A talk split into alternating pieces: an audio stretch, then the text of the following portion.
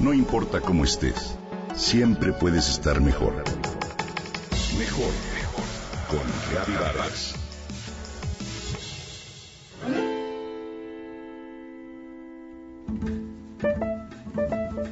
El consumo de café tradicional en América Latina es impresionante.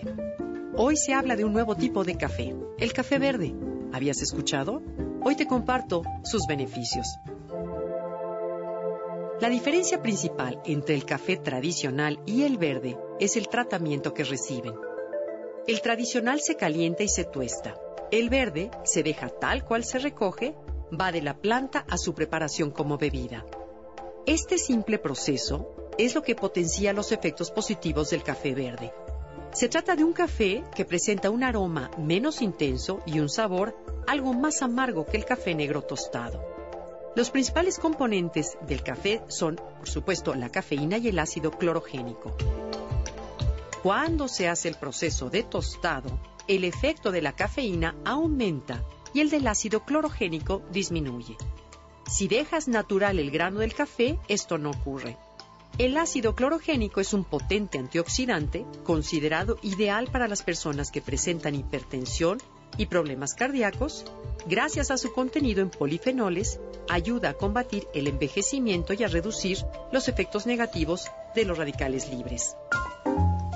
La ingestión de café verde fortalece cada célula y reduce las posibilidades de padecer estrés. De acuerdo con recientes estudios realizados en Estados Unidos, se reveló que el consumo de café verde incrementa las posibilidades de bajar de peso. Por eso, es aconsejable que las personas con obesidad agregaran café verde al 10% de su dieta diaria, además de llevar claro una alimentación equilibrada y una rutina de ejercicio moderado. Este efecto reductor de peso se debe a un efecto termogénico, es decir, el café verde incrementa la temperatura del cuerpo justo como lo hace el jengibre, y el proceso metabólico empieza a acelerar el quemador de grasa. Lo anterior provoca que las reservas de grasa que se adhieren al cuerpo se conviertan en energía y funciona también además como digestivo. Se trata de una bebida ideal para la dieta con personas con diabetes tipo 2 ya que ayuda a regular los niveles de azúcar en la sangre. El café verde tiende a mejorar la fisonomía de la piel, provoca saciedad, es decir, beber una taza de café verde ayuda a mantener el apetito disminuido. El café verde tiene además la capacidad de reducir la presión arterial. La dosis que se recomienda para que su efecto se produzca es de media taza al día. Asimismo, este café aumenta la actividad cerebral, y como consecuencia incrementa la concentración y memoria.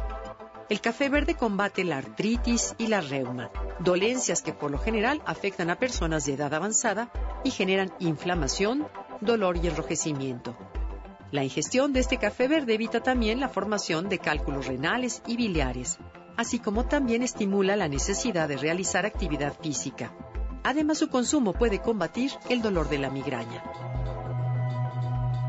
No se recomienda su consumo en niños pequeños, embarazadas, personas con problemas de riñón y quienes sigan una dieta baja en hidratos de carbono, ya que reduce la absorción de azúcar de los carbohidratos. Tampoco se recomienda para personas con diabetes que reciben insulina o toman medicamentos, pues el consumo regular de este tipo de café puede disminuir los niveles de glucosa en sangre. Y por supuesto, al igual que con el café oscuro, no debe ingerirse en exceso ya que de esta forma puede generar problemas de insomnio, taquicardia y hasta reflujo gástrico.